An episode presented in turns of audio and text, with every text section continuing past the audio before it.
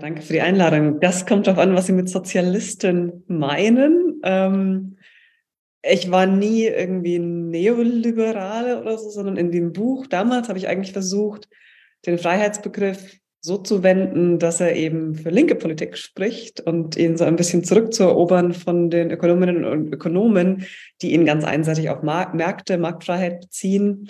Ähm, der Sozialismusbegriff scheint mir gerade ziemlich im Wandel zu sein. Und ich bin jetzt sicher keine Sozialistin, wenn damit irgendwie DDR-artige Planwirtschaft mit Diktatur gemeint ist. Ähm, ich bin in allererster Linie Demokratin und ich denke, aus den Prinzipien der Demokratie heraus ergeben sich Imperative dafür, wie ein Wirtschaftssystem aussehen darf oder nicht. Und manches davon, was ich jetzt verteidigen würde, geht sicher in die Richtung dessen, was auch Leute fordern, die sich heute Sozialistinnen oder Sozialisten nennen, was aber ja auch in unterschiedlichen Sprachen einen ganz anderen Beigeschmack hat. Und wenn ich jetzt zum Beispiel in den USA ähm, auftreten würde und ich da von rechter Seite angegriffen würde, dass ich Sozialistin wäre, dann wären das ja ganz andere Diskurse und die Grenzen würden ganz woanders liegen als in den europäischen Diskursen. Ähm, insofern, ich, ich finde, dass man aus der sozialistischen Tradition viel lernen kann. Aber letztlich glaube ich auch, dass wir die Antworten für das Wirtschaftssystem, das wir heute brauchen, auch nicht nur in den alten Mustern Kapitalismus gegen Sozialismus oder so finden kann, sondern wirklich fragen muss, was brauchen wir heute und welche Bausteine können wir auch vielleicht aus unterschiedlichen Traditionen zusammenziehen. Und bei mir eben dann immer unter der Maßgabe, was bedeutet das für unsere Gesellschaften als Demokratien, die noch lange nicht so demokratisch sind, wie ich mir das wünschen würde? Okay, ja, wir, werden darauf, also auf diese Elemente auch und wo, wo dann weiter anzusetzen ist und wo wei weiter auch die Demokratisierung vorangetrieben werden muss, da, darüber werden wir heute sprechen. Es gibt ja auch so diese, ja, von, von beiden Seiten, man kann den Liberalismus in Richtung einer sozialistischeren Gesellschaft äh, neu interpretieren und, die und gleichzeitig den Sozialismus mit dem Liberalismus wieder verbinden, oder? Und, und diese, diese, äh, es kommt ja auch, auch etwas, also, und das sind ja vielfach auch etwas theoretische Debatten, oder? Wo, wo, wo, auf welcher Seite beginnt, also können es sein, auf welcher Seite beginnt man, wie möchte man vielleicht ein Framing schlauer auch oder, äh, oder äh, effektiver auch aufziehen? So ja, genau, also es gibt, es gibt die theoretische Ebene, die dann viel damit zu tun hat, in welchen Traditionen sich Leute auch verorten, auf welche Autorinnen und Autoren man sich bezieht. Und ich muss sagen, was, was Literatur angeht, war ich auch immer irgendwie so eine Allesfresserin. Ich, ich lese überall und schaue, ob ich es plausibel finde. Ähm, ich finde diese Schulenbildung im theoretischen Bereich eigentlich nicht besonders hilfreich. Scheint irgendwie so ein großes Bedürfnis, auch vielleicht aus der Soziologie der akademischen Welt heraus danach zu geben. Aber eigentlich glaube ich, das bringt uns nicht weiter. Und die zweite Frage, das haben Sie jetzt gerade auch angesprochen, ist natürlich die strategische.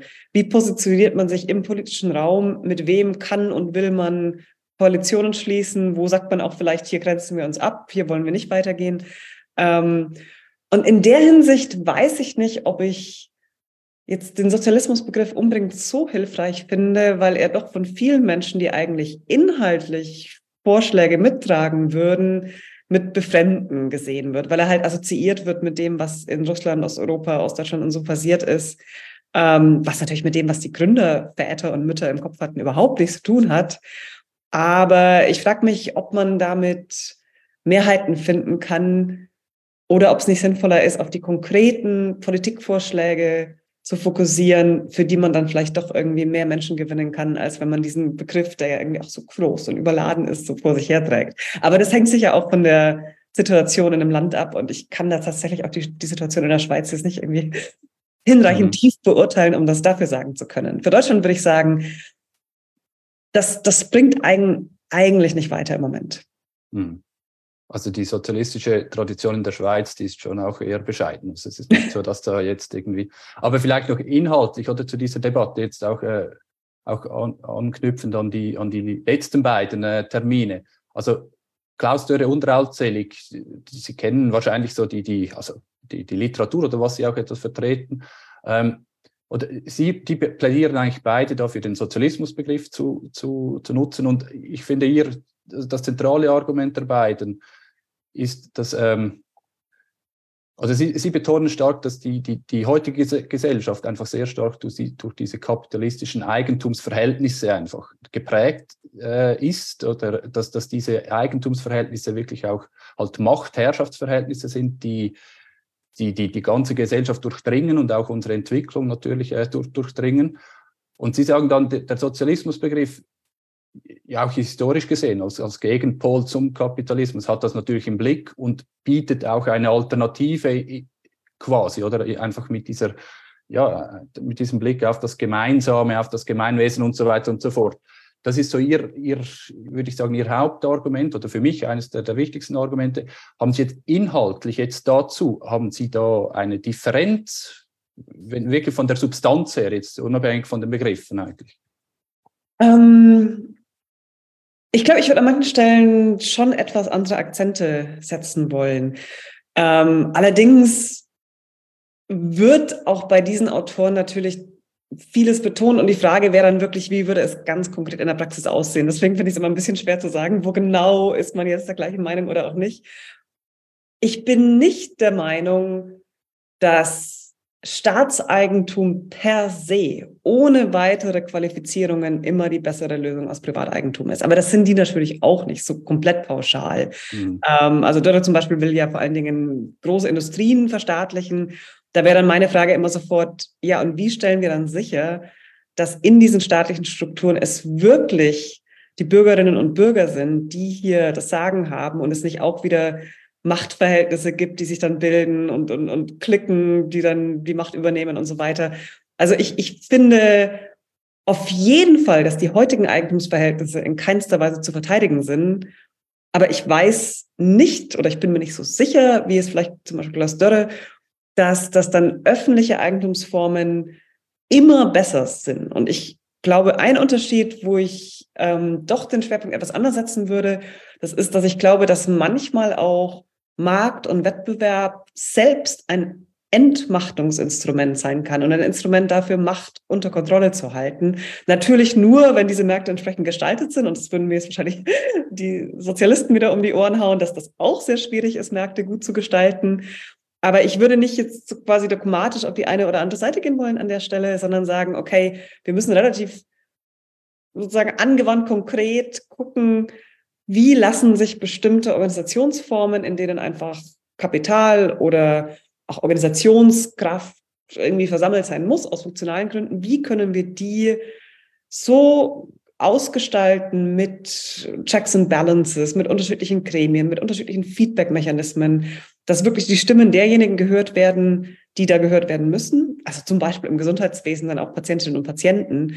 Ähm, und dass dann Governance-Strukturen gefunden werden, die Machtmissbrauch verhindern. Das, das wäre für mich die Leitfrage. Und ich glaube, womit das auch zusammenhängt, das ist, dass ich zwar den Zusammenhang von Macht und Eigentum auf jeden Fall auch sehe und auch unterschreiben würde. Aber ich würde auch sagen, und das ist vielleicht so ein bisschen auch von, von Bourdieu inspiriert, es gibt auch andere Grundlagen von Macht in der Gesellschaft. Und ähm, Bourdieu unterscheidet ja verschiedene Kapitalformen, also finanzielles, das wäre so die klassische Variante, aber auch Sozialkapital, also Netzwerke, kulturelles Kapital. Und man müsste heute in so einer Social Media getriebenen Welt wahrscheinlich auch noch sowas wie Aufmerksamkeitskapital hinzufügen. Also wer, wer kriegt die Klicks, wer hat die Fans online? Und wenn man diese verschiedenen Kapitalformen mit den Formen von Macht, die darauf jeweils basieren, ernst nimmt dann wird das Bild doch um einiges komplexer, als wenn man vor allen Dingen Eigentum auf so eine reduktionistische Weise als die mhm. Quelle von Macht betrachtet. Und das, das halte ich einfach für deskriptiv nicht angemessen. Und dann wird auch die Frage, wie wir Macht demokratisch einhegen können, komplizierter. Aber es, also, um es jetzt mal wirklich auch ganz konkret und persönlich zu machen, zu sagen, ich, ich bin keine Kapitalistin im Sinne von Finanzkapital. Aber ich habe durch meinen Job und durch meine Netzwerke soziales Kapital und kulturelles Kapital und dadurch auch Macht im Vergleich, im Vergleich zu anderen Menschen, die das nicht haben, wo sich sofort die Frage stellt, ja, und wer, wer hält denn mich, wer zieht denn mich jetzt dafür zur Verantwortung und wie gehe ich damit verantwortlich um? Und diese Mechanismen, die will ich mitdenken, weil sonst meines Erachtens der Machtdiskurs auch zu reduktionistisch ist. Mhm, mh. Ja, wahrscheinlich ist die also wir müssen jetzt auch, wir können das jetzt auch aufhören, wir müssen auch nicht die Stell, eine Stellvertreterinnen-Diskussion jetzt führen mit, also Klaus Dörre oder sie, wie ich das im Kopf, ich, ich glaube, die Differenzen sind da gar nicht so groß. Oder es, es sind, es sind, äh, also das weiß ich jetzt nicht, aber einfach ähm, diese Frage der demokratischen Governance oder auch und der, der vielfältigen Formen auch, also nicht einfach ein, ein Staatseigentum, sondern äh, wirklich auch. Da würden die auch mit. Äh, äh, ja, andere Dinge, vielleicht auch innovativ, neue, neue Formen von, von Klimaräten oder Transformationsräten und Rätinnen und so weiter und so fort. Das sind natürlich schon, das sind Dinge, die wir, die in der Diskussion sind auch oder von, von verschiedenen Leuten auch angesprochen werden und auf die wir vielleicht dann auch noch zurückkommen können oder was vielleicht auch etwas vielleicht gerade jetzt äh, auch äh, mit Blick auf, auf Unternehmen, auf mit Mitbestimmung, so das etwas auch noch zu konkretisieren. Ähm, ich möchte, aber bevor wir darauf kommen und dann, ähm, ja, vielleicht, also das haben Sie auch schon angesprochen, diese, auch diese, diese Bedeutung der, der Öffentlichkeit, der Debatte, der, äh, des Wissens auch, oder das ist ja auch für jeden gesellschaftlichen Wandel in, äh, letztlich notwendig oder man muss sich auch austauschen, in welche Richtung möchte man sich verändern, äh, äh, was soll verändert werden und so weiter und so fort. Und da ist ja auch einiges in Bewegung geraten. Darauf werden wir auch noch zu sprechen kommen. Ich möchte jetzt aber nochmals einen Schritt zurückgehen und wir haben ja bei dieser, bei dieser Krise oder ich habe diese Krise zu Beginn etwas erwähnt und ich glaube, es ist ja auch so, dass diese, ähm, dass diese Debatten über Kapitalismuskritik, über Sozialismus oder andere Gesellschaftsformen, die auch etwas in den letzten Jahr, Jahren zugenommen haben, das hat meiner Einschätzung nach schon auch damit zu tun, dass die Leute ja auch merken, dass die Krise, also das, die ist ja nicht mehr einfach äh, ein theoretisches Konzept, sondern die ist in, im Leben der Leute angekommen. Und ich glaube, die, die, die, die Menschen, die merken auch, dass es eigentlich, sage ich jetzt mal, nicht mehr so weitergehen kann. Also es gibt ja dann immer noch starke Beharrungskräfte äh, bezüglich Normalität und so, aber ich glaube, das, das ist eigentlich da. Äh, mich würde jetzt interessieren, wie eben es gibt diese Konzepte, multiple Krise, Polykrise und so weiter und so fort. Heißt, äh, äh, wie, wie ordnen Sie diese aktuelle Situation ein? Also was, was, was ist für Sie das, das prägende, was sind die prägenden Elemente oder wie bringen Sie das auch zusammen? Also, oder wie, wie verschaffen Sie sich selbst Orientierung in dieser äh, unübersichtlichen Zeit? Eine vielleicht große Frage, aber ja. Ja, ja, ja. Ähm, also es stimmt, dass wir ein Erleben und Wahrnehmen von Krisen haben. Das will ich gar nicht bestreiten. Ich würde trotzdem gerne so einen Schritt zurücktreten und auch vielleicht doch nochmal in Erinnerung rufen, dass viele Generationen vor uns ganz andere Arten von Krisen erlebt haben und manchmal frage ich mich auch, inwieweit der Krisendiskurs so was Lähmendes haben kann auf der psychologischen Ebene. Ha, es ist Krise und jetzt wissen wir nicht, was wir machen können. Ähm, und manche der Prozesse, die wir erleben, haben eigentlich mehr mit der permanenten, permanenten Veränderung von Gesellschaft zu tun. Und es wäre eigentlich schrecklich, wenn es da nicht Krisen gäbe, sozusagen. Insofern, ich sehe eigentlich die Situation jetzt nicht als irgendwie komplett historisch außergewöhnlich. Was ich schon sagen würde, ist, wir haben, wir hatten ein wirtschaftspolitisches Paradigma. Neoliberalismus wird es dann oft genannt. Über das Label könnte man jetzt auch lange streiten, was daran mhm. überhaupt noch sinnvoll ist oder nicht. Aber ich verwende es jetzt einfach mal so im diskursüblichen Sinne.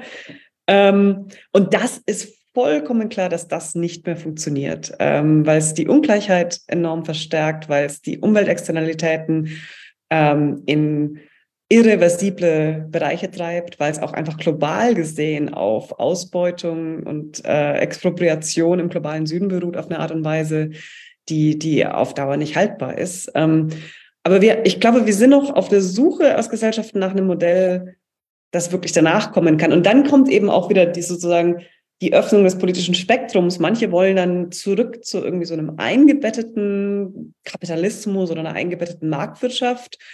Ähm, andere wollen in eine Postwachstumsgesellschaft, aber die wollen auch weiterhin technische Innovationen. Also auch die Positionen sind nicht so weit voneinander entfernt letztlich. Wie verschaffe ich mir Orientierung? Ich meine, ähm, ich gehe davon aus, dass komplexe Systeme sich immer schrittweise nur verändern und dass es oft dann so bestimmte ja, kritische Massemomente braucht, dass wirklich Veränderungen einsetzen. Eigentlich bin ich im Moment sehr am, am Warten darauf, dass sich die Veränderungsphänomene so verdichten, dass wirklich größere Veränderungen zustande kommen. ich glaube, dass das kognitive Wissen ist da. Es ist noch nicht unbedingt übersetzt in Verhaltensänderungen der Einzelnen. Ähm, aber eigentlich ist ist wirklich allen bewusst, wir können nicht einfach so weitermachen. Und klar, es gibt bestimmte Interessen, die wollen, dass die Dinge möglichst langsam sich ändern, weil eben ihre materiellen Interessen auf dem Spiel stehen.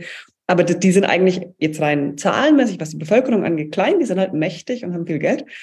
Ähm, und eigentlich denke ich, dass wir im Moment in quasi noch dem Aufbau hin zum Umschlag sind. Und mit Umschlag meine ich, dass dann eben wirklich diese kritischen Masseeffekte erreicht sind, dass dann bestimmte Veränderungen wiederum andere Veränderungen erleichtern, uns dann hoffentlich ähm, zu schnelleren, stärkeren Veränderungen kommt. Also das, das wäre so meine Gegenwartsdiagnose. Wir sind immer noch in der quasi Aufbauphase zum großen Paradigmenwechsel.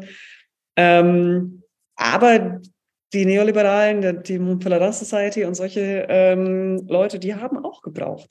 Die haben auch angefangen als kleines, äh, als kleiner Kreis von Leuten, sich irgendwie so als Minderheit gesehen haben und die haben aufgebaut, haben auch Öffentlichkeitsarbeit betrieben. Die hatten natürlich den Vorteil, dass sie finanzkräftige äh, Geldgeber auf ihrer Seite hatten mit dieser De Deregulierungsagenda.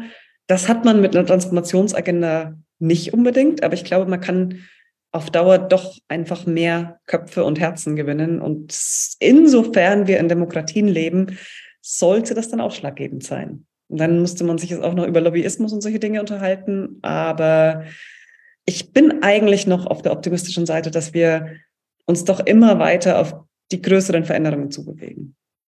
Okay. Das ist gut. Also wir können dann am Schluss vielleicht auch nochmal, also das ist auch ein, ein wenig ein anderer, eine andere Perspektive. Also bis jetzt war doch die Krise, also ich muss zugestehen, auch bei mir ist dann die Krise jeweils sehr dominant und so. Und das ist auch äh, jetzt spannend irgendwie zu hören, oder? Aber was ich schon auch ähm, höre, ist diese, also diese Hegemoniekrise oder des Neoliber also da, da drin befinden wir uns, oder? Das ist so ein, ein, ein Kampf zwischen den verschiedenen, äh, ja, vielleicht auch vagen Vorstellungen von Zukunft, oder? Also die einen, die, bei den einen sind sie etwas stärker, bei den anderen etwas weniger stark äh, ausgeprägt, also wo man dann wirklich hin will. Ähm, ich, was Sie betont haben, ist aber diese, diese Geduld, die es auch braucht, oder? Und da vielleicht eine, also irgendwo durch auch, oder? Es, es, es braucht eben. Ja, ich bin ein bisschen hinterhergerissen. Es passiert nicht von heute auf morgen und deshalb meine Nachfrage da nur, also ich, ich glaube schon auch, es, also Krisen oder Veränderungen oder Konflikte, das gehört zur Menschheitsgeschichte auch dazu. Aus meiner Sicht ist so diese, gerade auch die Klimakrise oder einfach, da passiert etwas, das ist etwas Neues und das ist eine existenzielle Krise, die mit so vielem verbunden ist und wo einfach dieser Zeitfaktor oder irgendwie eine neue Bedeutung kriegt. Und das macht mich auch etwas nervös und vielleicht nicht so, nicht so optimistisch. Oder wie, wie sehen Sie das? Ja, das ist, das ist eine riesige Herausforderung. Und ich meine, es ist, ich will es auf keinen Fall auch so irgendwie zynisch oder kaltherzig und naiv optimistisch klingen. Und es gibt jetzt schon massenhaft Klimatote. Das muss man sich auch klar machen. Also nicht unbedingt jetzt in, ja auch in europäischen Ländern, vor allen Dingen im globalen Süden natürlich. Insofern, ich will es wirklich nicht irgendwie auf die leichte Schulter nehmen. Ähm, und ich frage mich tatsächlich immer wieder, ist der reine Diskurs, das, was wir hier gerade machen, auch das akademische Schreiben, die Zeitschriftenartikel, die Kolloquien, all das, ist das die Form, haben, haben wir doch die Zeit für diese Form der Veränderung oder sollte ich mich mit den Klimaklebern auf die Straße setzen? Also es ist mhm mir durchaus bewusst, wie sehr die Zeit drängt. Aber weshalb ich weiterhin an Diskurs auch glaube, ist halt dann doch, weil ich denke, dass so eine Veränderung jetzt auch nicht nur von einer kleinen Avantgarde irgendwie durchgeboxt werden kann, sondern die muss auch breit gesellschaftlich mitgetragen werden. Und die Zustimmung steigt ja an, an vielen Stellen. Also wenn, wenn man Leute abstrakt fragt, ähm, denken sie, dass Klimaschutz eine wichtige Sache ist, dann sagen also je nach Land natürlich, aber weit über 50 Prozent auf jeden Fall ja. Die Frage ist halt, wie kriegt man es hin, dass das sich auch in Wahlverhalten, in Kaufverhalten, in Konsumverhalten oder in Nicht-Konsumverhalten an vielen Stellen ausdrückt. Und das, das ist die Art von Veränderung, da geht es, glaube ich, sehr viel um soziale Normen, um soziale Erwartungen, also Flugscham, sowas. Ähm, was, was betrachten wir als the new normal? Also wie kommen wir dahin, dass eine klimafreundlichere Lebens- und Arbeits- und Wirtschaftsweise als die legitime Form angesehen wird und das, was wir jetzt machen, nicht mehr als legitim gesehen wird. Ähm, und das muss eben dann auch breit getragen werden. Und es ist tatsächlich eine, eine wichtige und drängende Frage, und ich habe da jetzt auch keine abschließende Antwort, ob dieses Modell von sozialem Wandel, dass sich eben die Normen verschieben, dass sich die Mehrheiten verändern, ob das reicht mit dem Zeitfenster von acht Jahren oder so, das wir jetzt noch haben, um, um wirklich sehr eingreifende Veränderungen mitzunehmen. Und das ist natürlich auch eine Frage, die sich dann auf einer globalen Ebene stellt, weil es ja nicht mhm. nur ähm, jetzt ähm, wir in Westeuropa oder so sind, wo sich was ändern muss, sondern, sondern weltweit. Ähm, und die Einsicht, dass es eben nötig ist, die muss sich eben auch weltweit durchsetzen. Und das, das finde ich die, im Moment ein ganz großes Dilemma. Geschwindigkeit, die technisch nötig ist, also aus den Klimalogiken heraus, was uns Naturwissenschaft sagt, und dem, was politisch einfach nötig ist, um Leute wirklich zu überzeugen und auch zu Verhaltensänderungen zu bringen. Ähm, aber ich glaube nicht an eine Klimadiktatur oder sowas. Tatsächlich ist die empirische Forschung da auch relativ eindeutig, dass Diktaturen in der Regel nicht klimafreundlicher sind als Demokratien. Insofern ist auch das ist nicht irgendwie eine Lösung, von der man auch nur träumen sollte. Das ist so meistens ein Kurzschluss oder man denkt dann, okay, dann kann jemand bestimmen und dann kommt das, dann geht es etwas schneller. Aber ähm, da gibt, eben, es gibt ja genügend Beispiele, dass das unabhängig davon, ob, ob man es will, als Mensch in so einer Gesellschaft zu leben, ähm, dass es auch nicht funktioniert letztlich. Ja. Aber es ist schon die, diese, diese Gleichzeitigkeit, ähm, eben, also das, ich habe dies, auch dieses Gefühl, dass das, das Bewusstsein steigt, also das Bewusstsein dafür, dass, dass es Veränderung braucht und dass es so nicht weitergeht, das ist so groß wie noch nie. Und gleichzeitig ist auch die, der Stau vor dem Gotthard oder die Nord-Süd-Achse so lang wie noch nie und die, die, die, die, die an den Flughäfen und so weiter und so fort. Also das, das, das Fliegen ist, äh, ist, äh, geht nicht irgendwie vorbei und die Politik traut sich nicht wirklich, die, die, die einschneidenden Entscheide auch zu fällen, weil sie dann irgendwie Angst hat, die, die Leute vor den Kopf zu stoßen. So, diese Gleichzeit, aber darauf kommen wir vielleicht auch nochmals zurück. Ich würde jetzt vorschlagen, dass wir diese Democratizing Work Initiative etwas anschauen. Sie sind ja dort, äh, also das, Sie sind Initiantin dieser. Äh, Mitinitiantin, mit, das war immer, immer Teamarbeit. Genau, das war Teamarbeit, genau. Mitinitianten dieser äh, Democratizing Work Initiative. Das ist eine internationale von Wissenschaftlern 2020, glaube ich, oder während Corona eigentlich äh, ins Leben gerufene Initiative. Sie haben dort auch das, das Manifest auf Deutsch, also beispielsweise übersetzt. Ähm, ich habe da äh, mir rausgeschrieben, ganz am Schluss heißt es da, es gibt eine Alternative, demokratisieren wir die Unternehmen, deko dekommodifizieren wir die Arbeit, hören wir auf, Menschen als Ressourcen zu behandeln, damit wir uns gemeinsam um die Erhaltung des Lebens auf diesem Planeten kümmern können. Ähm, das hört sich eigentlich noch einer, ähm, also finde ich auch, das würde ich unterschreiben, oder? Das ist eine zukunftsfähige Vision. Können Sie uns etwas mehr dazu sagen? Also auch äh, zu dieser Initiative, wie ist das entstanden? Ähm, und auch, also wie, wie, ist das entstanden? Wer steckt da dahinter? Was, was wurde ausgelöst? Und dann vielleicht schon auch noch so, so, so, so ein wenig die, die, die gesellschaftliche Vision, vielleicht auch, vielleicht auch die theoretischen Überlegungen dahinter. Ja, das sind jetzt viele Fragen. Ich versuche es. Genau, ich frage sonst nach. Wenn, beantworten, genau. Und ähm, noch, noch ganz kurz davor, einfach ans, an, an die Teilnehmenden, sonst ans Publikum, äh, die Frage nicht vergessen. Also wir hören jetzt etwas zu dieser Initiative und dann würde ich auch einmal einen ersten Frageblock vielleicht einbauen. Also schreibt eure Fragen in den, in den äh, Chat, Zoom-Chat. Jetzt können Sie es tun. Ja, ähm, also was ich noch weiß, ist, dass ich kurz vor dem es die erste Version eines Textes gab mit Isabel Ferreras, einer der Erstautorinnen, in einem Webinar war. Es war der erste Lockdown, alle saßen in Webinars und es war auch die Zeit, in der gerade sehr viel für Krankenschwestern und Pfleger auf Balkonen geklatscht wurde. Ähm, und alle gehofft hatten, dass es vielleicht auch zu höheren Löhnen führen könnte. Und es war diese Phase, in der wirklich so ein Innehalten stattfand und dadurch, dass eben die Lockdowns verhängt wurden, auch einmal auf einmal die ganze Pflege und Familienarbeit, die eben zu Hause getan werden muss, auf eine ganz andere Art und Weise ins öffentliche Bewusstsein kam. Und sehr viele Leute dann eben Homeoffice irgendwie mit Kinderbetreuung oder sonst was ähm, jonglieren mussten. Und es wirklich so eine, so eine gewisse Disruption der normalen Abläufe der Arbeitswelt war. Und Isabella und ich haben dann in, haben den Privatchat von Zoom aufgemacht in diesem anderen Call und meinten so, wir brauchen echt irgendwie so ein, so ein europäisches Manifest darüber, was hier eigentlich gerade passiert und was das vielleicht hoffentlich weiter auslösen könnte an Nachdenken. Und dann schrieb Isabelle gemeinsam mit zwei Kolleginnen in Frankreich, Dominik Meda und ähm, äh, Juliana, oh, wie heißt mein Nachnamen? Sorry, Battilian, Julie Battiliana, genau. Ähm, diesen Text und der sollte erst als ein 1. Mai-Text in Le Monde erscheinen, aber irgendwie war Le Monde dann schon voll, die hatten keinen Platz mehr. Und dann sollte er zwei Wochen später erscheinen. Und dann haben wir gesagt, lasst uns versuchen, diesen Text zu übersetzen und in verschiedenen Sprachen, in verschiedenen Zeitungen weltweit zu platzieren und Unterschriften zu sammeln. Ähm, und dann, dann gingen die E-Mails raus. Und ähm, wir haben erst vor allen Dingen auch Kolleginnen angefragt, aber dann natürlich männliche Kollegen aus der akademischen Welt, aus der Gewerkschaftswelt und so weiter.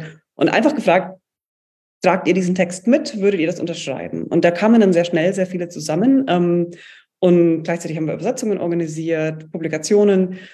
Und dann am, ich glaube, 15. Mai oder sowas, 20. erschien der Text eben in ungefähr 30 Ländern weltweit mit damals 3000 Unterschriften. Inzwischen sind es über 6000.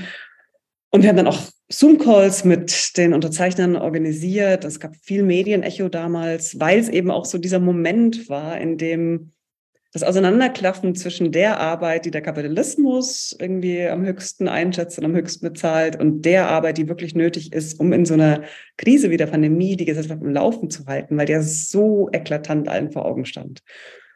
Und daraus wurde dann ein Netzwerk. Wir haben dann so eine ja, Arbeitsleitungsgruppe gehabt, aber eigentlich nur im Sinne von, wir koordinieren jetzt. Wir haben immer dann auch nach Leuten gesucht, die das auf der Ebene einzelner Länder koordiniert haben, hatten also verschiedene Country Chapters und verschiedene Online-Aktivitäten gehabt und dann 2022 war es, glaube ich, ein großes, auch globales Online-Forum mit über 3000 Leuten ähm, zu dem ganzen Thema Demokratisierung, Dekommodifizierung und Dekarbonisierung von Arbeit.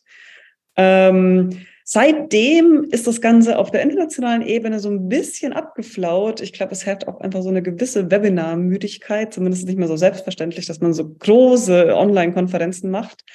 Auf den nationalen Ebenen geht es durchaus weiter. Also wir hatten jetzt zum Beispiel auch neulich die, die niederländische Übersetzung und dann eine Veranstaltung in Amsterdam.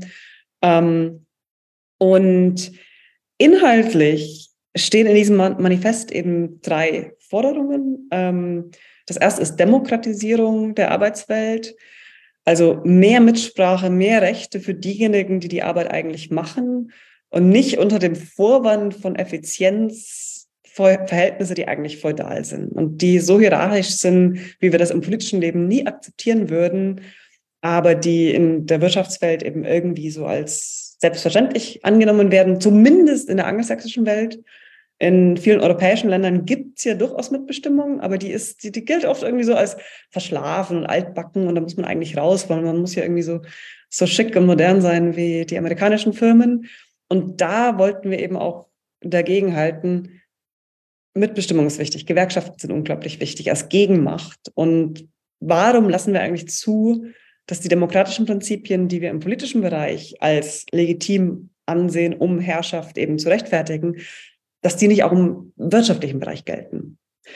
Der zweite Bereich, Dekommodifizierung, da geht es um die Frage, in welchem Maß Arbeit Marktkräften unterworfen ist und eben auch der Lohn von Arbeit sich rein an Marktverhältnissen orientiert. Ähm, und auch zum Beispiel die, die Sicherheit, die Arbeitende haben, die ja in, in den Ländern des ungeregelten Kapitalismus eigentlich nicht besteht. Da gibt es ja Employment at Will, also man kann eigentlich ohne Grund sofort entlassen werden. Also wie, wie kann man da davon wegkommen, dass Arbeit rein durch Angebot und Nachfrage bestimmt wird?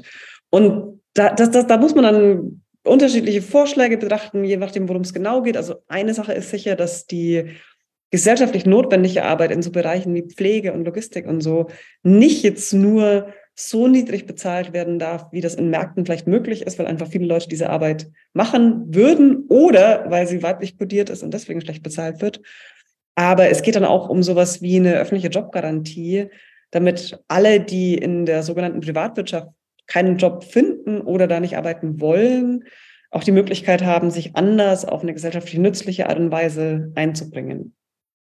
Und der dritte Bereich, Dekommodifizierung, da geht es um die Frage, wie Arbeitsprozesse von CO2-Emissionen entkoppelt werden können. Und ich würde eigentlich ergänzen wollen, und ich glaube, es ist sehr im Geist des Manifestes und der ganzen Arbeitsgruppe, dass es jetzt auch nicht nur um CO2 in einem engen Sinne geht, sondern auch um Biodiversitätsverlust, ähm, Überfischung, all die anderen Umweltprobleme, die wir auch noch haben.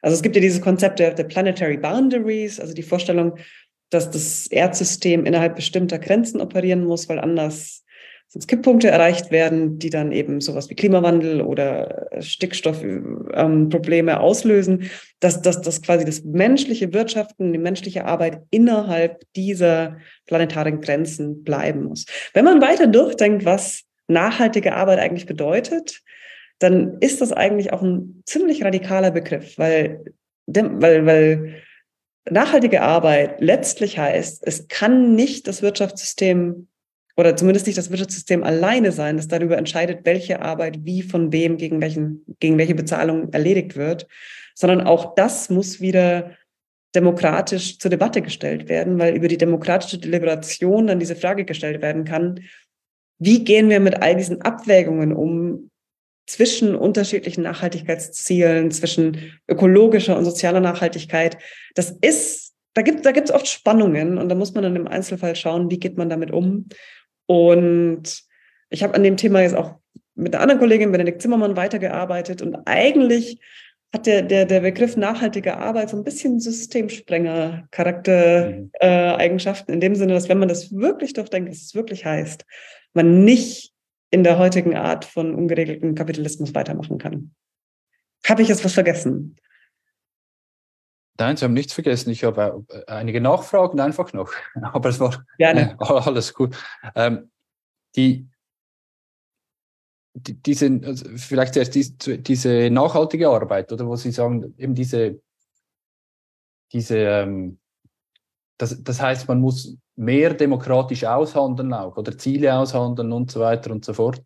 Ähm, das ist eben, das, das, das ist ja auch ähm, also und, und auch diese Konflikte, die da, da dann entstehen oder unterschiedliche Ziele halt, äh, das ist ja auch etwas, was, was wir beispielsweise in Deutschland mit den Mitbestimmungsmodellen oder jetzt Aufsichtsräten, die, die, die dann auch unterschiedlich besetzt sind, also die Interessen des Kapitals drin sind, die Arbeitnehmerinnen, was gewichtet man hö höher und so weiter und so fort. Das sind ja Dinge, die man auch schon kennt.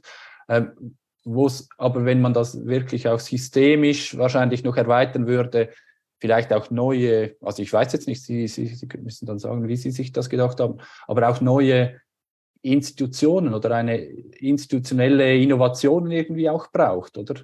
Räte ja, es reicht auf jeden Fall nicht, nur die einzelnen Firmen demokratisieren zu wollen. Wir brauchen immer einen Multi-Ebenen-Ansatz sozusagen. Also wir müssen auch Politik auf der nationalen Ebene anders demokratisch gestalten, damit es eben nicht letztlich die Lobbyinteressen oder irgendwie so die, die reine Aushandlung von Interessen zwischen den starken Gewerkschaften, die für manche Berufsgruppen Interessen vertreten und der Kapitalseite sind, ohne dass man sich irgendwie um zum Beispiel Arbeitslose oder letztlich auch die Umwelt und oder die Umwelt in anderen Ländern kümmert, sondern wir brauchen auch auf den Ebenen Demokratisierung und die ganz große Lücke und das ganz große systemische Problem, auf das man da immer wieder stößt, und das wird jetzt auch keine Überraschung sein, ist halt die, die internationale Koordination. Also wenn wir ein global operierendes Wirtschaftssystem haben und das könnte man sicher an der einen oder anderen Stelle zurückschrauben, aber im Moment ist es immer noch eine sehr globalisierte Wirtschaft.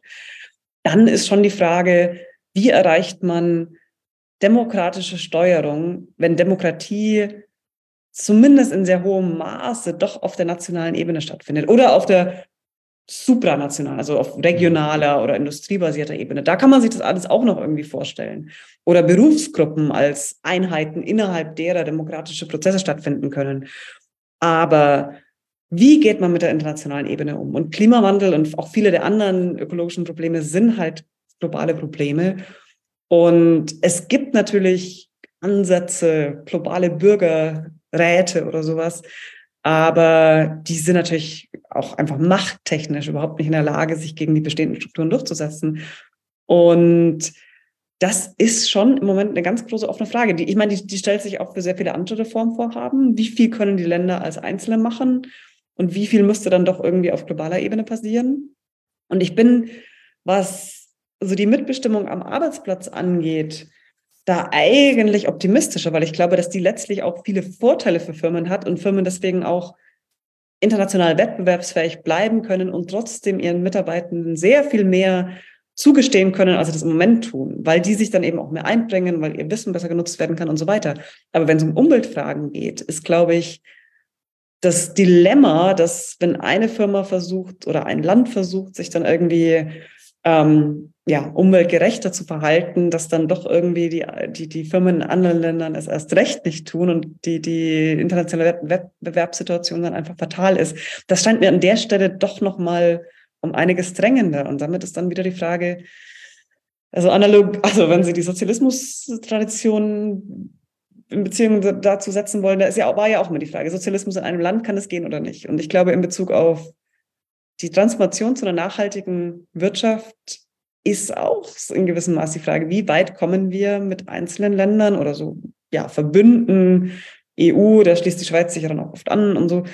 Aber was bräuchte es noch mehr, um da international wirklich was zu erreichen? Mhm. Auf der, ich meine, auf der, auf der Unternehmensebene eben, also Sie haben das angesprochen, da gibt es ja auch diese soziokratischen Modelle und so weiter und so fort. Also die gehen auch in solche Richtungen, sind auch äh, Antworten letztlich auf veränderte Bedürfnisse, Generation Z und so weiter und so fort, oder? Die, die ein anderes Verhältnis vielleicht auch zur Arbeit haben, die partizipativ stärker eingebunden werden möchten. Aber eben der Systemshift, oder? Und genau, gerade diese Frage, was ist denn, wenn es, wenn es auf eine, in einem größeren Maßstab passieren würde? Und was ist dann, wenn es in eine Konkurrenzsituation gerät? Oder wo es dann jetzt nicht mehr nur ein, ich weiß nicht, jetzt, jetzt ist es für gewisse Unternehmen natürlich auch so, äh, in Zeiten des Fachkräftemangels einfach auch ein, ein Bonus, den man hat, oder man, dann kriegt man eher Leute. Aber es ist ja noch nicht in einer, in einer anderen Logik oder in einer äh, postkapitalistischen, wie man das dann auch immer nennen möchte, Logik. Das ist so, sind so diese Dinge. Und noch zu, zur internationalen Ebene, also sehen Sie die die UNO oder einfach die UNO in, in, in anderer Form oder, oder sehen, Sie, sehen Sie Anknüpfungspunkte also oder Modelle? Also ich, ich, ich kann das voll nachvollziehen, was Sie sagen, aber in der konkreten Welt gibt es da irgendwie, ja.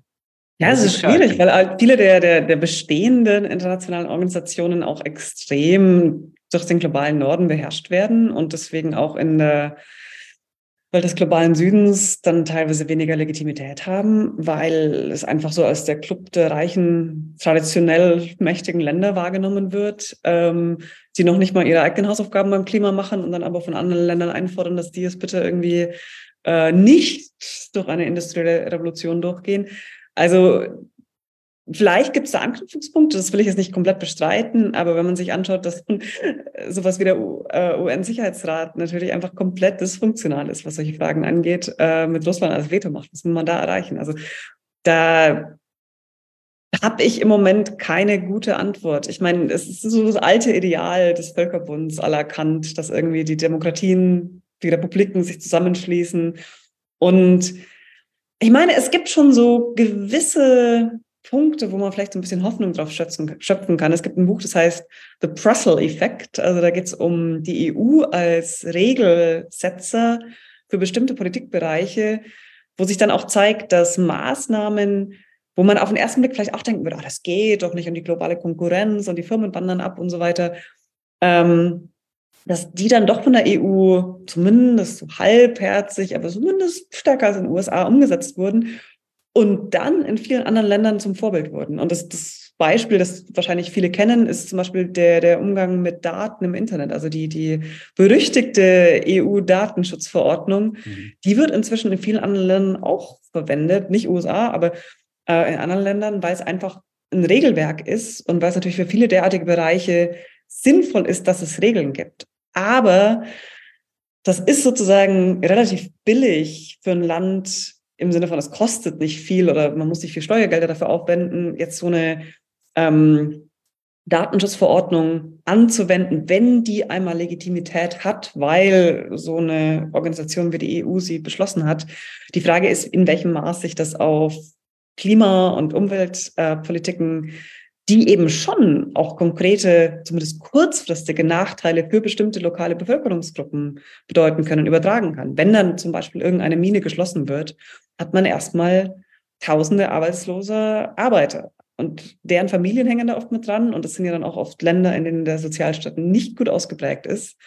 Und das sind dann schon wirklich schwierige Fragen. Wie kann man damit umgehen? Und, und auch innerhalb dieser Länder sind natürlich Nachhaltigkeitsthematiken oft wirklich ganz konkrete politische Konflikte. Ich hatte vorhin kurz angesprochen, dass natürlich so diese unterschiedlichen Dimensionen von Nachhaltigkeit so, also quasi in einer theoretischen Spannung miteinander stehen. Aber in ganz vielen Ländern des globalen Nordens, aber vor allem auch des globalen Südens sind Konflikte um Nachhaltigkeit, um Arbeit, um zum Beispiel Bewahrung bestimmter Biotope knallharte politische Auseinandersetzungen. Es gibt ähm, bis, bis, bis hin dann zu der zur Ermordung von Klimaaktivisten ähm, und, und, und Gewerkschaftlern, die dann oft ja am, auf derselben Seite stehen, aber eben auch nicht immer.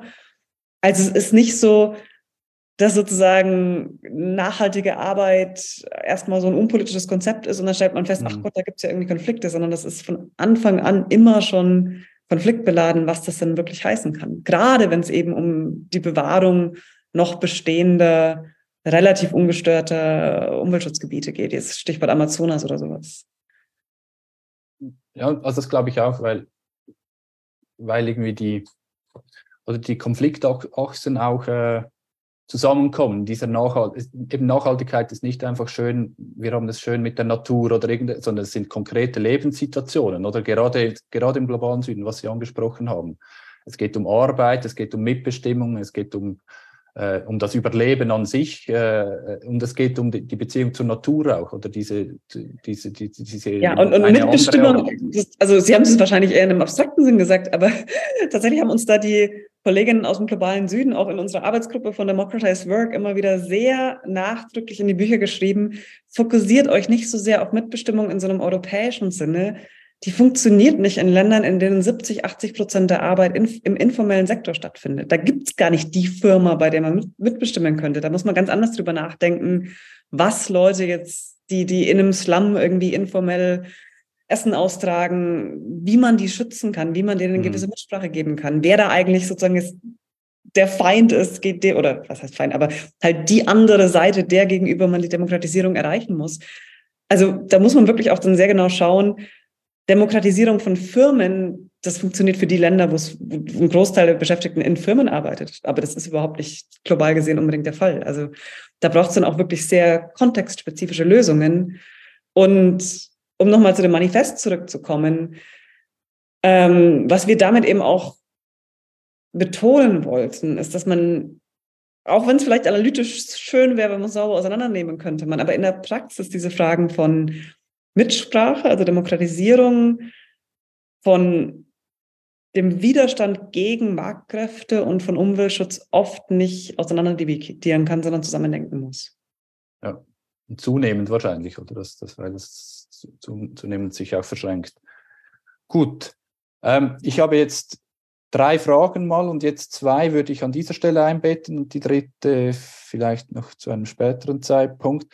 Ähm, eine Frage zur Dekommodifizierung, die aufgekommen ist, also zu diesem Bereich der Dekommodifizierung. Ähm, sehen Sie hier eine Rolle für ein bedingungsloses Grundeinkommen? Ja, die, ich, ich lache nicht, weil ich es irgendwie nicht eine wichtige Frage finde, sondern weil die Frage immer kommt. Ähm,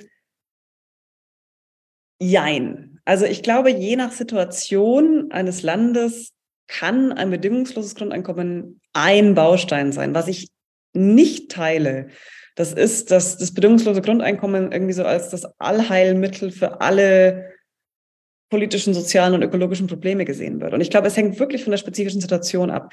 Der Vorteil einer Jobgarantie im Vergleich zu einem Grundeinkommen ist der, dass diese, diese Funktion als Auffangnetzes gewährleistet wird, dass jede Person, die nicht mehr in Arbeitsmärkten ein Einkommen verdienen kann, eine Möglichkeit hat, ein Einkommen zu generieren. Bei natürlich ähm, Leute, die aus irgendwelchen Gründen nicht arbeitsfähig sind, dann auch andere Formen von Unterstützung brauchen, aber die müssen dann ja nicht bedingungslos sein, weil da sind ja ganz klare Bedingungen. Mhm. Insofern ist das dann auch sowieso schon, ähm, denke ich, abgedeckt. Und der Vorteil der Jobgarantie ist halt, dass das, was an Arbeit auch sozial und menschlich wertvoll sein kann, auch mit dazugehört. Eben, dass man sich für die Gesellschaft einsetzen kann, dass man Kolleginnen und Kollegen hat, dass man irgendwie weiß, wie man seine Tage strukturieren kann und bei einem bedingungslosen Grundeinkommen wird oft irgendwie so mit angenommen, ja, die Leute werden sich dann schon irgendwie sinnvoll betätigen. Aber wenn das nicht irgendwie auch ermöglicht wird und Menschen dazu befähigt werden, dann kann man sich auch sehr dystopische Varianten eines, einer Welt mit einem bedingungslosen Grundeinkommen vorstellen, wo Leute dann einfach nichts zu tun haben und eigentlich weder soziale Einbindung noch irgendwie sinnvolle Tätigkeit für sich selber auch unbedingt erreichen können. Das, das ist die eine Sache. Die andere Frage ist natürlich, wie hoch wäre so ein bedingungsloses Grundeinkommen? Wie würde es finanziert? Und was würde es auch für diejenigen bedeuten, die eben besonders bedürftig sind? Also ich würde auf jeden Fall die, die Sicherheitsfunktion eines, eines gut funktionierenden, auch großzügigen Sozialstaats betonen wollen. Aber ich weiß nicht, ob so ein Grundeinkommen dann bedingungslos in dem Sinne sein muss, dass es irgendwie an alle ausgezahlt wird. Das hat mhm. natürlich einen schönen entstigmatisierenden äh, Charakter dann, weil es eben jeder kriegt und damit ist es nicht mehr irgendwie so ein Tabu, für das man sich irgendwie schämen müsste. Aber gleichzeitig würde es ja heißen, je nach Ausgestaltung, aber vermutlich würde es heißen, dass dann diejenigen, die es vielleicht am nötigsten hätten, auch weniger bekämen. Und eigentlich finde ich die Argumente stärker dafür zu sagen, wir müssen die, die den Sicherheitsgedanken ausbauen und müssen wirklich diejenigen, die es nötig haben, äh, mehr Geld, mehr Mittel, auch Schulungen, was auch immer es dann ist, zur Verfügung stellen, als jetzt bedingungsloses Grundeinkommen im Sinne von an alle die gleiche Summe irgendwie auszubezahlen. Ich würde lieber die bestehenden Instrumente verbessern, zum Beispiel Arbeitslosengeld auch bezahlen, wenn man von sich aus gekündigt hat, weil man irgendwie zum Beispiel aus Gewissensgründen das nicht mehr mittragen will, was eine Firma macht, dann muss man auch die Möglichkeit haben, vom Sozialstaat aufgefangen zu werden. Aber das ist trotzdem immer noch was anderes als komplett bedingungslos ähm, und damit eben für alle entsprechend weniger. Mhm. Aber ich glaube trotzdem, in, in Kombination mit manchen politischen Konstellationen kann es auch was sein, was dann irgendwie in der Situation jetzt das beste oder das beste politisch erreichbare Instrument ist. Insofern, ich will es nicht irgendwie per se verwerfen, aber wenn ich mir sozusagen eine Richtung wünschen dürfte, in die sich Gesellschaftsentwicklungen äh, entwickeln, Gesellschaften entwickeln würden, dann wäre das im Moment eher Jobgarantie und großzügiger Ausbau des Sozialstaats für diejenigen, die Unterstützung nötig haben. Hm es, es, steht und fällt wahrscheinlich wirklich mit dieser konkreten Ausgestaltung oder was heißt, was würde das heißen und so. Und es gibt, also das Denknetz hat auch einen Vorschlag äh, erarbeitet zu, zu, einer allgemeinen Erwerbsversicherung, wo mhm. auch oder gewisse, gewisse ähm, Intentionen auch eines äh, oder Stärken einer, äh, einer, äh, einer, ähm, eines bedingungslosen Grundeinkommens, auch diese Freiheiten vielleicht nicht so genau. am, am äh, von diesem Sozialstaat abhängig zu sein und wirklich auch vielleicht eigene Lebensentwürfe oder das emanzipatorische Element, das ja damit teilweise auch verbunden ist. Das kann man, könnte man natürlich auch auf anderer Ebene über eine Weiterentwicklung des Sozialstaates ähm, erreichen, ohne jetzt irgendwie Tabula rasa zu machen und dann einfach anstelle ein Also vielleicht müsste man mit mancher Bürokratie so ein bisschen Tabula rasa machen, aber das ist nochmal eine andere ja, ja, so bei der Implementierung. Ja. Ich glaube, da läuft auch ganz viel schief und letztlich dann auch wieder zum Nachteil der allerschwächsten Mitglieder, zum Beispiel, wenn jemand Sprachen nicht gut kann und so. Aber das, das, das ist sozusagen jetzt alles, was auf der ganz konkreten Implementationsebene auch noch schief läuft. Genau, aber da, da gibt es sicher Möglichkeiten. Okay, das war die, die, die eine Frage dann. Eine Frage, ähm, ich lese, ich lese sie vor. Ist, ist die Klimawende möglich ohne strikte Verbote und Rationierungen? Fragezeichen. Das muss ja nicht diktatorisch entschieden werden, sondern kann demokratisch legitimiert sein. Einfach diese, ja, die ja. Frage, wie, wie, sehen Sie das? Also äh, ist natürlich jetzt die Frage, was für Verbote, worauf die beziehen die sich, aber ich habe nichts per se gegen Verbote. Verbote haben auch den schönen Nebeneffekt, dass sie wirklich für alle gelten, während wenn man irgendwie sagt, wir, wir setzen irgendwie einen hohen Preis auf irgendwas, heißt es in der Praxis, dass dann ein paar Superreiche es eben doch noch machen sollen. Also ich lebe im Moment in den Niederlanden halb und halb in Deutschland und in den Niederlanden wurde jetzt, und zwar ohne große Diskussion, was in Deutschland undenkbar wäre, in der Schweiz weiß ich nicht, ist ja auch ein bisschen anders, aber hier wurde eine Geschwindigkeitsbegrenzung auf 100 km/h tagsüber auf den Autobahnen eingeführt, weil das irgendwie mithelfen soll, Stickstoff zu verringern und es hier im Land eine Stickstoffkrise gibt ähm, und EU-Regeln eingehalten werden müssen. Und das ging auch irgendwie komplett ohne Widerstand. Das hat leider nicht so viele positive Klimaeffekte, dass man das jetzt schon irgendwie als mhm. großen Erfolg verkaufen könnte. Aber die Frage ist halt, an welchen Stellen und wie genau und schon auch so ein bisschen, wie, wie realistisch ist es, das jetzt von demokratischer Gesetzgebung zu erwarten? Welche Rolle spielen dann Gerichte? Ähm, ich glaube, dass man an vielen Stellen mit, mit indirekten Maßnahmen vielleicht politisch eher erfolgreich sein kann. Mit indirekt meine ich sowas wie massive Umverteilung und auch Umgestaltung des Wirtschaftssystems dahingehend, dass die Ungleichheit verringert wird, weil die empirischen Daten sehr, sehr klar darüber sind, dass die oberen, ja, also je weiter oben in der, in der Einkommens- jemand ist, desto höher ist im Schnitt der eigene CO2-Verbrauch. Und das heißt, ähm, wenn wir eine egalitärere Gesellschaft hinkriegen würden, dann würde sozusagen automatisch dieser übertriebene CO2-Verbrauch an der Spitze durch was, ich weiß gar nicht, was es dann genau ist, Yachten oder irgendwie fünf, fünf Wohnungen oder sonst wie, ähm, der würde sich dann verringern, ohne jetzt ein konkretes Verbot. Aber für bestimmte Praktiken bräuchten wir wahrscheinlich auch einfach Verbote. Übrigens auch in Bezug auf so Dinge wie ähm, Ausbeutung von, von, von Kindern in Minen in Drittweltländern. Also da müsste zum Beispiel dann die Lieferkettenlogik auch viel stärker durchgreifen. Nicht nur, dass die Firmen irgendwie Berichtspflicht haben, dass sie jetzt irgendwie mhm. über berichten, wo sie ihre Produkte einkaufen, sondern da müsste viel härter auch mit ganz klaren Verboten und mit Haftung für Übertretungen, die dann richtig teuer werden oder wo Leute auch wirklich ins Gefängnis kommen können, gearbeitet werden, dann würde es wirklich spürbar werden. Also auch Verbote sind ja nur so stark wie die Instanz, die sie dann auch kontrolliert und umsetzt. Das muss man immer auch mitdenken. Aber ich glaube, an vielen Stellen spricht da aus demokratietheoretischer Sicht nichts dagegen. Ähm, die Frage ist sicher die Ausgestaltung. Aber wie gesagt, es hat einen sehr egalitären Effekt, wenn einfach alle bestimmte Dinge nicht mehr tun dürfen. Mhm. mhm. Also die, die, die, also das Beispiel der Kinderarbeit das wurde ja im, im, globalen Norden, im Westen, wurde auch einfach verboten, oder mal. Also man, ja, erst, erst wurde die Zeit reduziert. Also ja, ja, schon, aber irgendwann war dann auch. Nach und nach es, es geht einfach darum, zu, genau. zu, verbieten, irgendwo auch äh, äh, Praktiken, die einfach nicht, äh, nicht akzeptabel sind, oder? Ja. Ähm, genau. Dann, ja, jetzt kommen einige Fragen rein. Jetzt machen wir noch etwa so zwei Fragen zu diesem Teil und dann gehen wir noch eins weiter. Ähm, eine Frage zum, zum Subjekt der Veränderung, also wer dann diese Veränderung, diese Transformation überhaupt vorantreibt. Aber die verschiebe ich jetzt nach hinten, weil das wäre so dann Richtung Schluss irgendwie, vielleicht auch etwas mit, ja, mit, mit Hoffnung verbunden. Wer, wer kann dann diese Veränderung oder wer, wer soll das ja. überhaupt machen? Ähm, genau, aber hier habe ich eine auch nochmals zu dieser Democratizing Work äh, Initiative, hat die Pandemie der Sache, also dieser Demokratisierung von Arbeit, dieser Wirtschaftsdemokratie, was Sie auch dort einfordern in dieser Initiative, geschadet? Fragezeichen. Hat sie nicht Ungleichheiten zwischen verschiedenen Kategorien von ArbeiterInnen vergröß vergrößert und das Ziel der Demokratisierung von Arbeit in weitere Ferne gerückt? Fragezeichen. Also auch im Zusammenhang mit, mit Care-Arbeit, mit dem Homeoffice, Remote Work und so weiter und so fort. Ja. Also einfach dieser, also Sie haben ja, das Manifest ist ein Kind eigentlich der Pandemie, aber die Frage, hat die Pandemie gleichzeitig die Voraussetzung verschlechtert, diese diese, ja, es, es gab ja von, von Jutta Almendinger schon sehr früh die These der Retraditionalisierung der Rollen unter der Annahme, dass Homeoffice dann letztlich doch sehr stark auf dem Rücken von Frauen ähm, stattfindet, in dem Sinne, dass die die doppelte Belastung haben.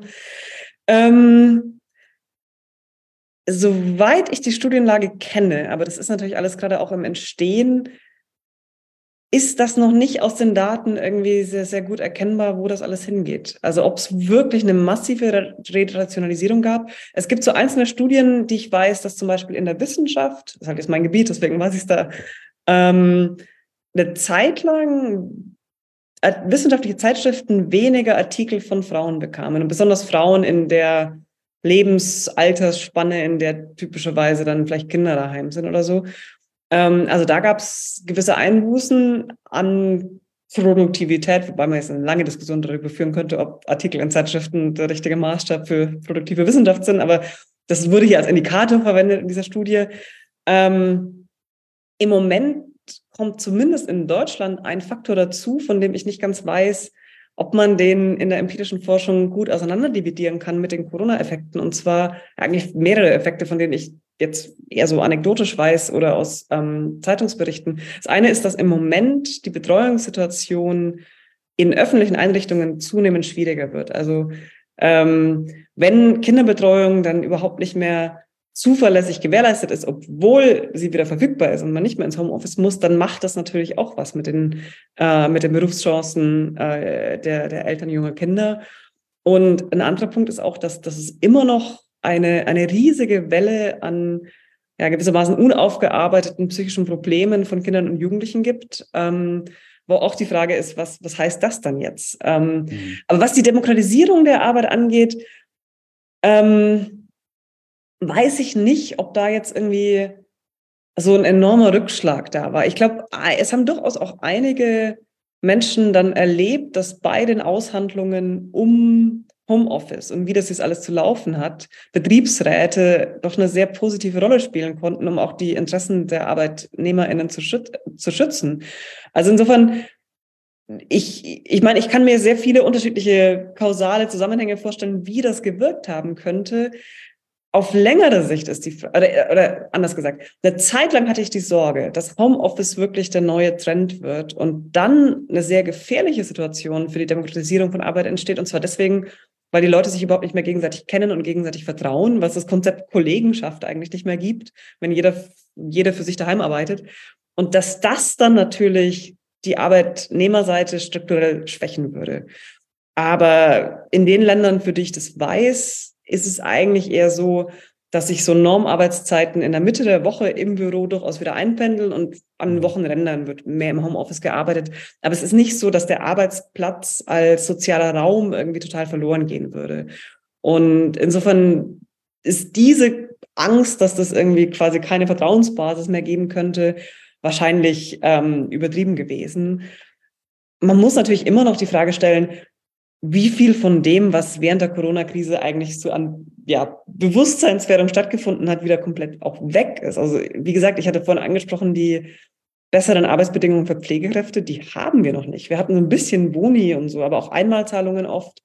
Ähm, und da echte strukturelle Veränderungen in dem ganzen Pflegebereich, da ist noch ganz viel zu tun und inzwischen ist die Aufmerksamkeit wieder komplett woanders. Also ich war enttäuscht, dass sich nicht mehr strukturelle Veränderungen aus der Corona-Pandemie dann ergeben haben. Aber ich würde jetzt nicht sagen, dass es per se ein Rückschlag war für diese mhm. Demokratisierungsbemühungen.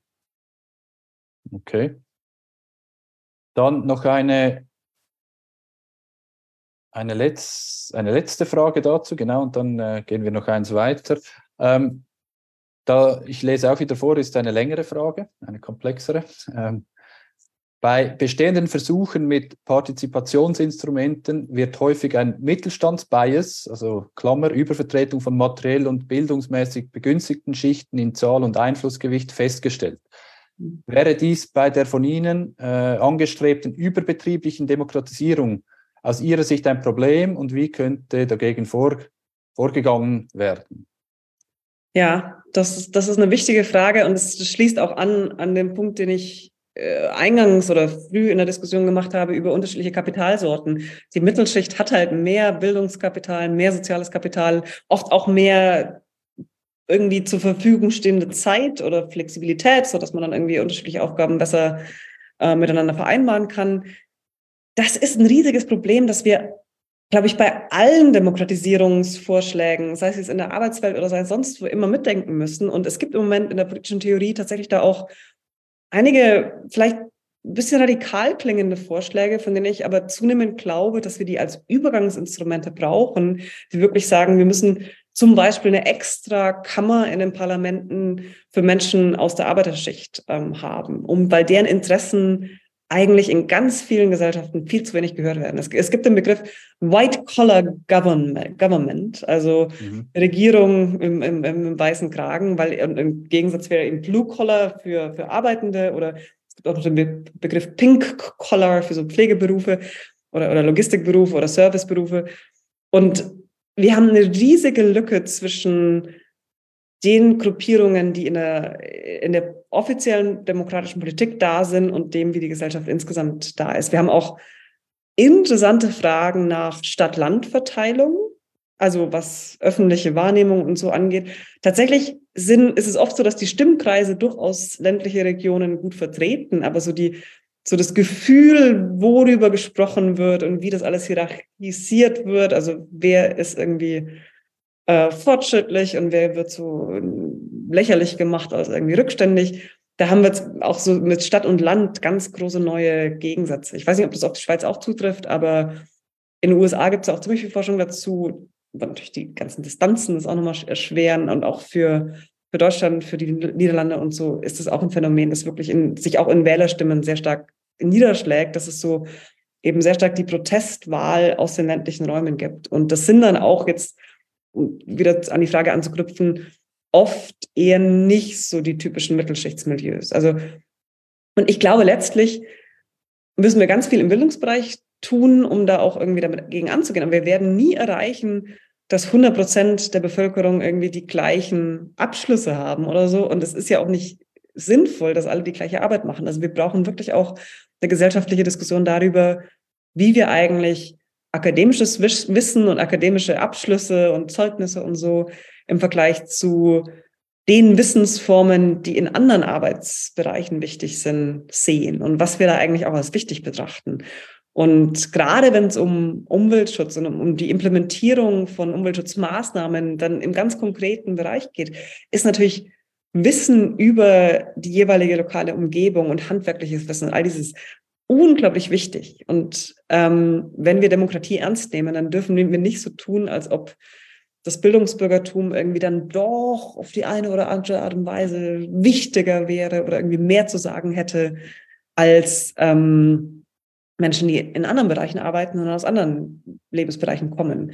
Aber das, das, das sehe ich sozusagen als etwas, was sich durch alle Demokratisierungsdebatten hindurchzieht. Und insofern ist es sicher auch eine Aufgabe, die man mitdenken muss bei der Frage nach der Demokratisierung der Arbeitswelt.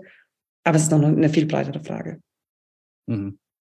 Also ich glaube, die, die Gilets Jaunes-Bewegung beispielsweise, oder die hat ja auch darauf. Oder das, das war auch eine Dimension dabei, ja diese Stadt. Die Großstädte waren das auch viel, also eben nicht ja. mehr die Zentren. Oder bei der letzten Wahl in Berlin war es so, dass wirklich ganz klar die, die innerstädtischen Bezirke alle rot-grün gewählt haben und die äußeren haben ähm, konservativ gewählt. Also man sieht es in den Wahllandkarten auch ganz klar in vielen Städten.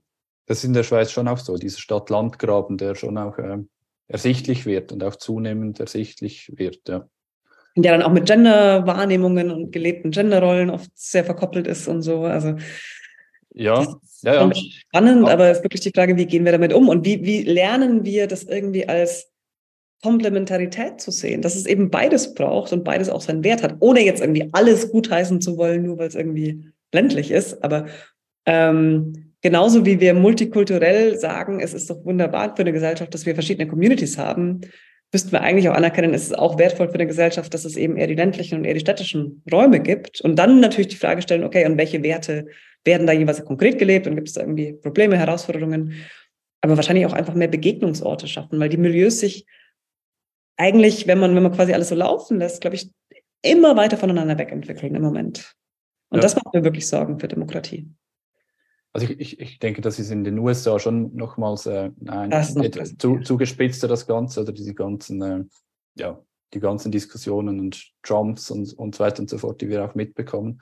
Aber ja, das ist sicherlich auch ein, ein, eine Entwicklung, die, die man anschauen muss. Wahrscheinlich auch eine, also zumindest in der Schweiz, wahrscheinlich auch eine, eine Entwicklung, die, die, die man differenziert auch betrachten muss. Oder es gibt ja dann auch immer wieder, äh, beispielsweise weil, weil die Mieten dann in den Städten so hoch sind, äh, dann, dann äh, gibt es natürlich auch wieder neue Durchmischungen durch, durch Gentrifizierung und so weiter und so fort, die dann diesen klassischen Stadt-Land-Graben auch wieder etwas anders äh, aussehen lassen. Also einfach, das ist, es ist auch, äh, ja, ja, das ist im Moment sehr immer, interessant. Wie muss immer genau entwickelt. drauf schauen, genau. Ja. Jetzt ähm, möchte ich aber noch auf ein nächstes Thema kommen. Und eben, also die, die Frage, die eine Frage aus dem Chat äh, zu dem ja, wer, wer, wer, äh, bringt diesen Wandel, diesen gesellschaftlichen Wandel überhaupt voran? Die habe ich nicht vergessen, die kommt noch. Jetzt aber noch zu einem zweiten Thema oder nächsten Thema, das ist, das habe ich schon mal kurz angesprochen, diese Frage des Wissens, auch der, der demokratischen Öffentlichkeit. Sie haben ja jetzt da in jüngster Zeit vor allem auch dazu gearbeitet. Ähm, Sie haben da, ähm, ja, Sie, Sie sehen diese, diese Kommodifizierung von Wissen, oder wenn ich das richtig verstanden habe, auch einen, als einen sehr zentralen Kampfplatz auch von Demokratie und Kapitalismus, oder dort wird auch einiges äh, entschieden. Äh, das das, das äh, bekommen wir auch mit, oder das können wir Tag für Tag auch äh, mitverfolgen.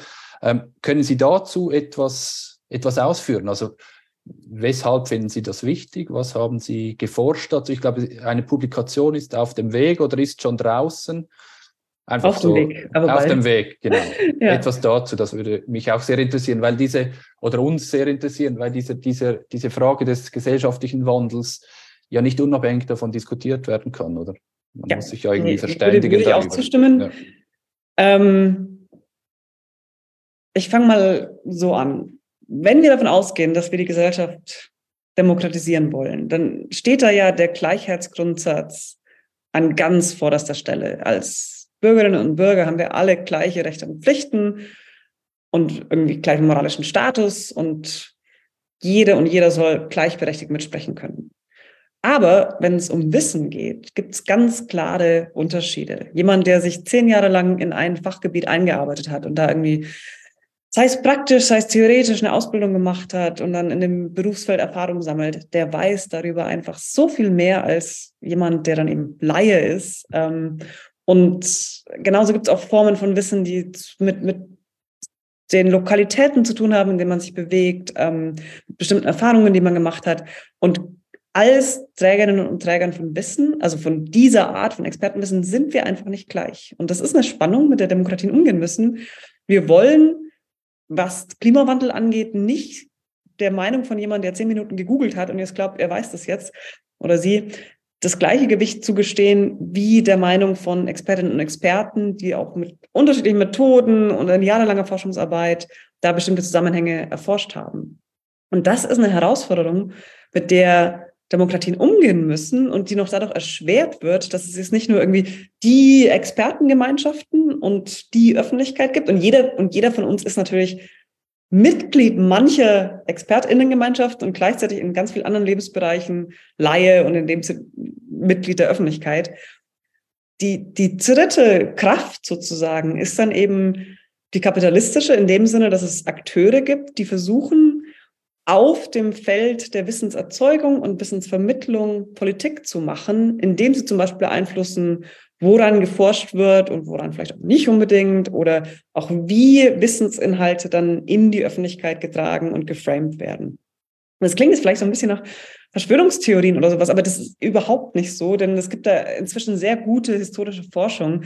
Und das berühmteste Beispiel ist eigentlich immer das der Tabakindustrie, die, also der in den USA, aber auch weltweit, die, die seit den 50ern, als klar wurde, dass Tabakrauchen gesundheitsschädlich ist, eine massive Kampagne gefahren hat, um zu verhindern, dass auf der Basis dieses Wissens Regulierung stattgefunden hätte. Und ähm, das nahm sehr unterschiedliche Formen an. Man hat zum Beispiel Nobelpreisträger angeworben, die der Meinung waren, nee, also Brustkrebs ist sicher was Genetisches äh, oder so, Lungenkrebs, sowas, sorry, Lungenkrebs, nicht Brustkrebs.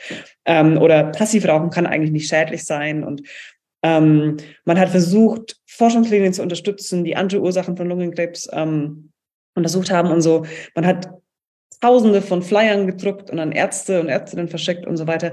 Also das war wirklich eine massive Beeinflussung und diese Strategien haben dann auch andere Industrien übernommen, unter anderem auch die Gas- und Ölindustrie, um das sich immer weiter verdichtende Wissen über Klimawandel, was sich eben so historisch über verschiedene, über verschiedene Forschungslinien hinweg aufgebaut hat, in der öffentlichen Debatte zu unterdrücken. Und warum konnten die das machen? Da stand natürlich auch wieder die, die Vorstellung vom freien, unregulierten Markt dahinter, auch die Vorstellung, diesem angelsächsischen Raum, glaube ich, ausgeprägter als im deutschsprachigen, aber es gibt diesen, diesen Begriff der, des Marktplatzes der Ideen. Also, dass wenn einfach alle sagen, was sie wollen, dass dann am Ende irgendwie Wahrheit rauskommt. Und das ähm, wurde im Laufe des 20. Jahrhunderts immer wirkmächtiger, diese Idee. Und hat dann eben zu einer Konstellation geführt, wo das Argument für Märkte, dass Märkte irgendwie Wissensverarbeitungsmaschinen seien, was eigentlich historisch ursprünglich doch eine etwas andere Bedeutung hatte und eigentlich ein viel eingeschränkteres Argument ist, ausgeweitet und so verstanden wurde, dass wir eigentlich auch bei allen Wissensprozessen einfach nur unreguliert irgendeine angebliche unsichtbare Hand machen lassen müssen. Und das ist meines Erachtens eine der tiefen Ursachen dafür, dass es im Moment auch so viel Misstrauen gegen Expertinnen und Experten gibt. Nicht in, im ganz allgemeinen Sinne, also wenn man so Leute fragt, vertrauen sie der Wissenschaft, dann finden die Werte immer noch recht gut, aber zum Beispiel bei so Themen wie, wie Impfen, Klimawandel ähm, und diverse andere Themen, die dann eben so politisiert werden. Und ich denke, Demokratien müssen zum einen gegen dieses Narrativ angehen, dass unregulierte Märkte diese Wissensvorteile hätten und Märkte stattdessen so regulieren, dass sie vielleicht, wenn man Glück hat, gewisse Wissensvorteile ähm, haben können. Und zum Zweiten den Umgang mit Experten ähm, Communities anders angehen, eben auch gegen die Marktkräfte. Und sie müssen sich auch selber quasi wappnen gegen derartige Angriffe. Ich, ich verwende den Begriff der epistemischen Infrastrukturen, also Wissensinfrastrukturen könnte man auch sagen. Also Demokratien brauchen Mechanismen, über die Wissen aus den ExpertInnen-Communities auch in die Öffentlichkeit getragen werden kann, auch herausgefordert werden kann, kritisiert werden kann, in den Diskurs kommt und dann eben auch handlungsleitend für die Politik werden kann. Und wenn man dieses Feld der Wissenspolitik ignoriert oder irgendwie unbearbeitet lässt, dann hat man eigentlich das Spiel schon zugunsten der kapitalistischen Kräfte nicht verloren, aber man hat ihnen zumindest einen massiven Vorteil verschafft, weil die sehr genau wissen, wie man dieses Spiel spielen kann und das auch immer wieder in der Vergangenheit und bis heute tun. Und deswegen müssen sich Demokratien da eben viel stärker dagegen wehren, dass es diese Form von kapitalistischer Verzerrung durch Wissenspolitik gibt. Sie hatten noch Kommodifizierung von Wissen angesprochen, also das Wissen selbst vermarktigt wird. Das spielt dann auch mit rein in dem Sinne, dass natürlich dann viel Wissen, das irgendwie zum Beispiel für die Entwicklung von Medikamenten oder sowas genutzt werden kann, von den Firmen auch angeeignet wird, mit vollkommen übertriebenem Patentschutz oder äh, Copyright-Schutz versehen wird. Also in einem kapitalistischen System muss man eigentlich erwarten, dass das Wissen, mit dem man irgendwie Geld verdienen kann, von Firmen angeeignet wird und das Wissen, das irgendwie die Implikation hat, dass man Verantwortung übernehmen müsste, das wird unterdrückt oder das wird irgendwie so in den öffentlichen Bereich geschoben. Ja, da sind wir als Firma nicht dafür zuständig. Und gegen diese asymmetrischen Kräfte im Feld des öffentlichen Diskurses, auch der Wissenschaft, also meine, meine Heimatbranche sozusagen, gegen die muss man sich, wenn man an Demokratie glaubt, sehr aktiv stellen. So viel, ich könnte natürlich noch ganz viel mehr sagen, aber vielleicht höre ich mal hier auf. Ja, also mal, wir hören auf mit, mit, also mit, mit der Analyse oder die, die, die Problematik auch ein wenig, äh, die, die Sie geschildert haben. Jetzt also wie, wie setzen wir uns zu, zur Wehr? Also, Sie haben, ich glaube, den, ich habe den Begriff des Democratic Institutionalism oder so irgendwie gelesen, oder? Also einfach auch demokratisch eine demokratische Institutionalisierung von, also ich habe es, ich, ich habe es so, so, so interpretiert, von, von Öffentlichkeit auch, oder ähm, haben Sie da auch Modelle oder Vorschläge, wie das aussehen könnte? Und meine und die Anschluss oder damit verbundene Frage auch, ist die die, ganzen Medi die ganze medienpolitische Diskussion, oder? Also die gibt es in der Schweiz, aber überall, oder? Ähm, äh, nicht nur, es gibt den, den öffentlich-rechtlichen äh, Rundfunk, der aber auch stark unter Druck ist. Es gibt aber auch Debatten um äh, öffentliche Finanzierung von professionellem Journalismus, also staatsfern, aber doch einfach auch um, um diese Debatte weg von dieser äh, kapitalistischen Institutionalisierung zu bringen, einfach um, um die Demokratie letztlich äh, oder demokratiegerechte Informationen auch irgendwie zu, zu, zu ermöglichen. Haben Sie, ist das auch Teil dieses, äh, dieses Buchs? Das, genau, das eine also, und das andere, die, die Vorschläge, also was, was, können, was sollen ja, wir ja. machen?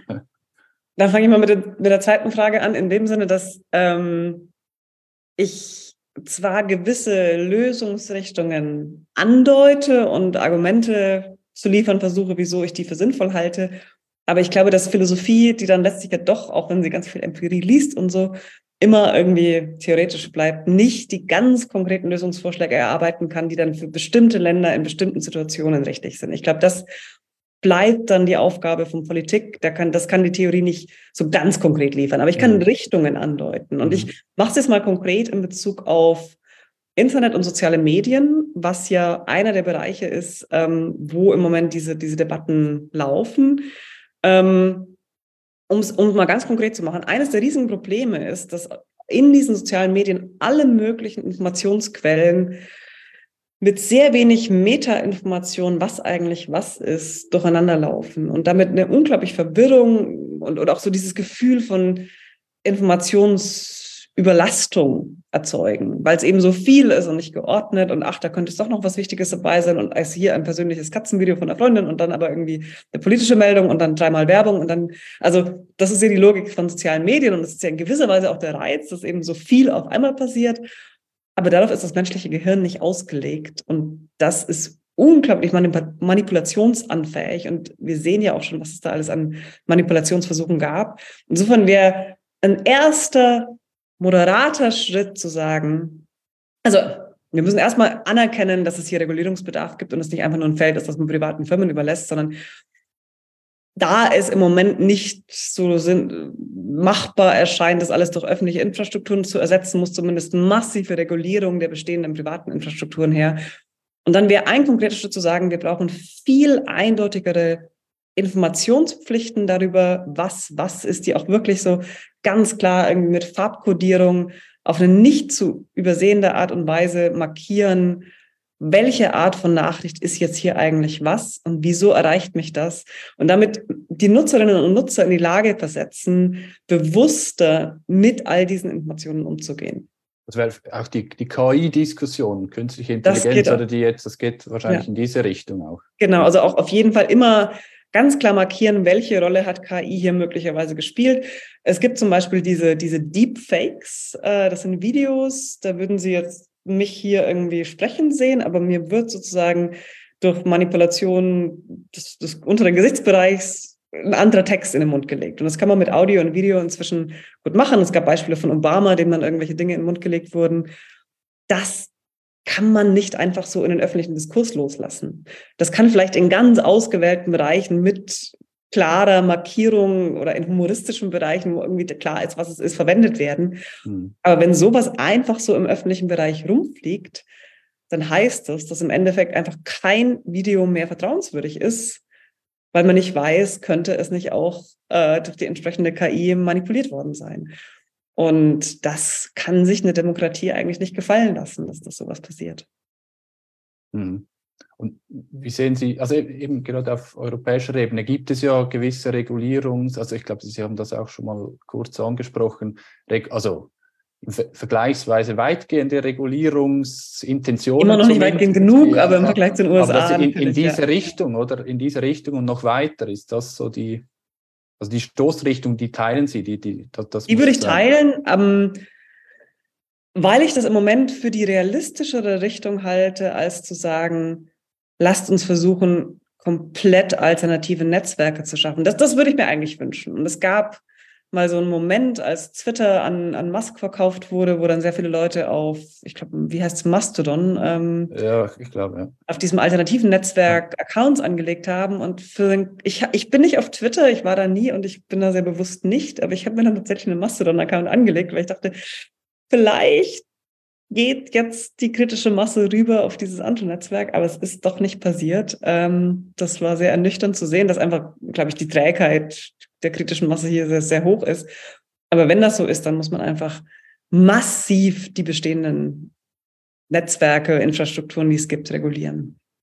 Und das ist das Problem der Social Media, oder? Wenn, wenn die Masse nicht folgt, dann ist einfach der, der, der Zweck der, der Social Media nicht mehr da. Also wenn, genau, wenn ich die genau. Masse nicht auf oder ich habe Alternativen zu WhatsApp ausprobiert, aber wenn da einfach meine Leute nicht drauf sind, dann bringt es irgendwie nichts. Das ist ja, wobei auch da ist vielleicht doch die Hoffnung noch nicht tot, dass ein gewisser Shift in den sozialen Normen auch kommen könnte und man doch irgendwie auch mehr Leute bewegen kann, zu wechseln. Aber das, das ist immer noch so ein kritischer Masseeffekt ja. und daraus so ein Login, wie die Ökonomen das nennen würden, ja.